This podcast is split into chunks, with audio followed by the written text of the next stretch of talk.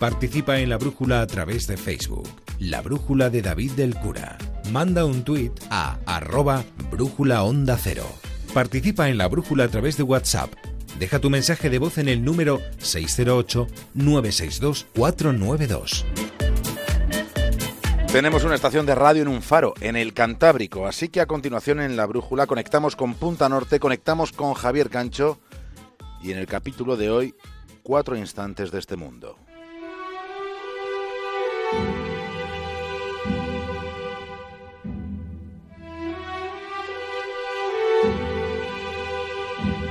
En un remoto pueblo en las montañas del Himalaya viven dos niñas. Se llaman Radika y Yasoda.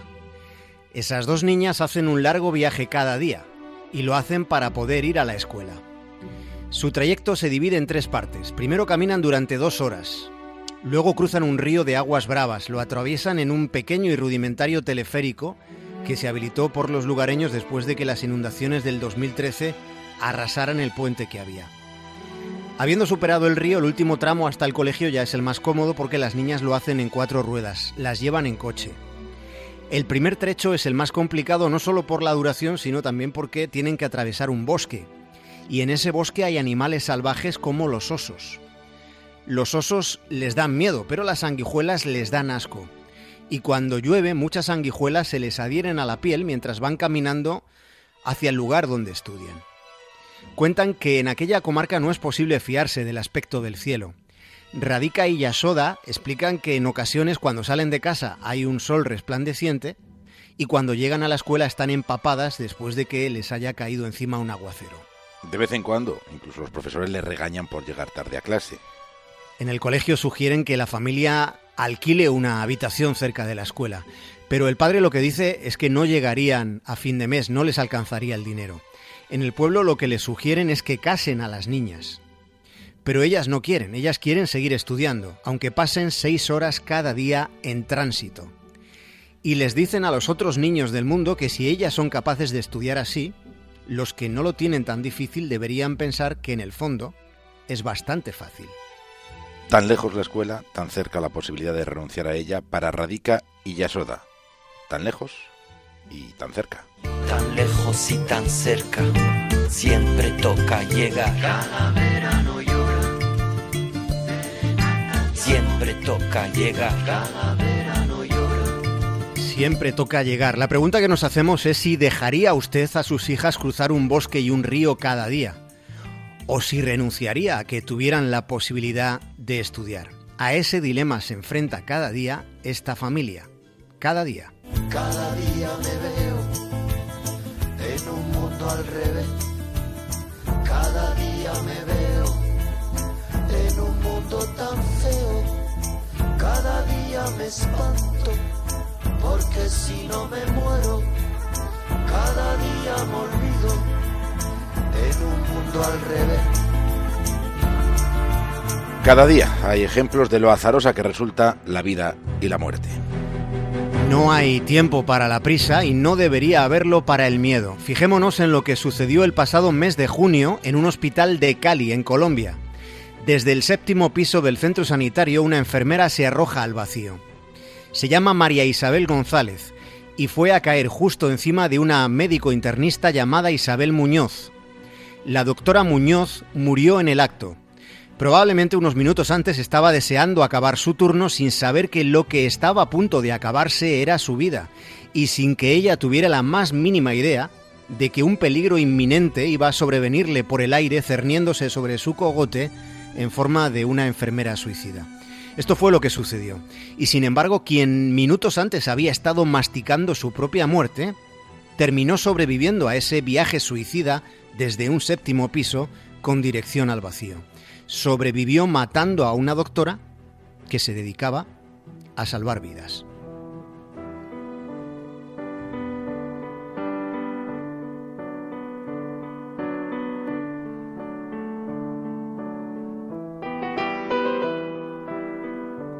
Distante respecto a todo lo que está pasando en Cataluña, un catalán estaba haciendo turismo en Florencia en compañía de su pareja cuando una piedra se desprendía desde una altura de 30 metros.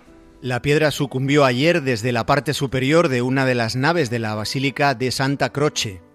Daniel Testor tenía 52 años y residía en Barcelona. Ha muerto en Florencia bajo una de las iglesias franciscanas más relevantes que existan.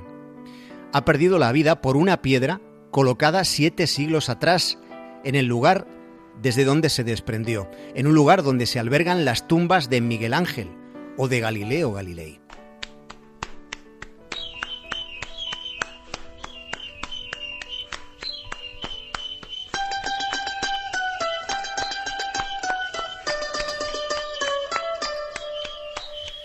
La fachada de la Catedral de Notre Dame hay tres amigos. Son madrileños, son dos chicos y una chica. Se han pasado toda la mañana pateándose con ferviente interés la fascinante ciudad de París. Los tres tienen poco más de 20 años. Este es su primer gran viaje. Están descansando un instante sentados en un banco antes de adentrarse en un templo que empezó a construirse allá por el año 1163.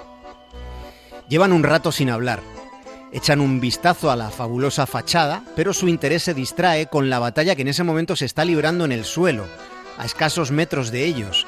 Son las escaramuzas entre los gorriones y las palomas disputándose las miguitas que habían arrojado otros turistas.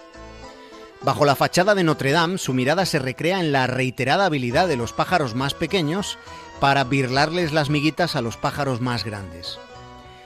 A su vez, los tres amigos son observados a vista de pájaro desde arriba en lo alto del templo gótico por un funcionario del gobierno francés al que parte de una piedra cáliza de Notre Dame se le acaba de hacer miguitas solo presionando un poco con el dedo índice.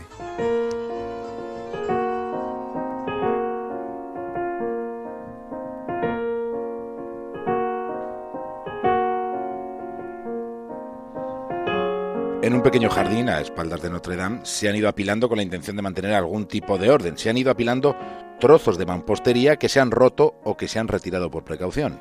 En Notre Dame proliferan balaustres caídos o gárgolas desmembradas, reemplazadas por tubos de plástico sin ningún tipo de gracia o por tablones de madera.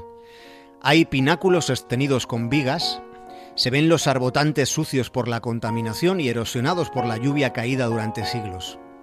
Los arquitectos dicen que no hay riesgo de derrumbe estructural del edificio, un edificio visitado al año por millones de personas, pero sí que se admite que se ha alcanzado un momento crítico.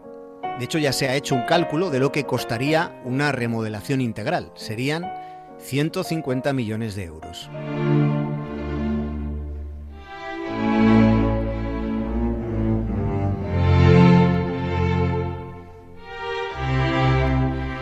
Ya se han hecho remodelaciones de Notre Dame. Una de las más importantes se hizo entre 1844 y 1864.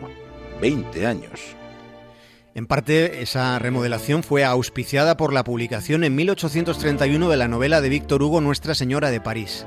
En ese relato se denunciaba el estado decrépito en el que estaba el monumento entonces, como lo está ahora. Víctor Hugo escribía sobre las mutilaciones y degradaciones de Notre Dame. Restaurar Notre Dame no va a ser sencillo en este momento, porque en la, arquitectura gótica, después de todas las reformas que se han ido haciendo, todos los elementos acaban teniendo una función estructural dinámica, es decir, que acaban influyendo en el resto. Los pináculos sirven para anclar y estabilizar los arcos arbotantes que reciben el peso de la catedral y las propias, las propias caras de las gárgolas sirven para decorar, pero también, como hemos dicho, se utilizan para drenar el agua de la lluvia. El Estado francés, que es el propietario, está destinando en este momento 2 millones de euros al año al mantenimiento más indispensable. Y hace poco se ha comprometido a duplicar esa cantidad durante los próximos 10 años. La pregunta que se hacen en París es si todo este dinero será suficiente. De momento, los tres jóvenes madrileños de los que hemos hablado han visitado un lugar que está a punto de cumplir 855 años de historia han subido a pie los 387 empinados escalones para poder acercarse y mirar de cerca las gárgolas aposentadas en los vértices de las torres de la catedral que observan, vigilando expectantes, observan el devenir de los siglos sobre la ciudad de la luz.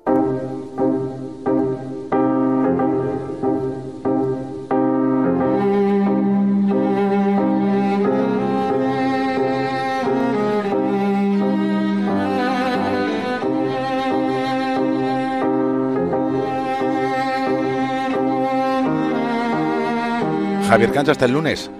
Un abrazo grande, David de Cura.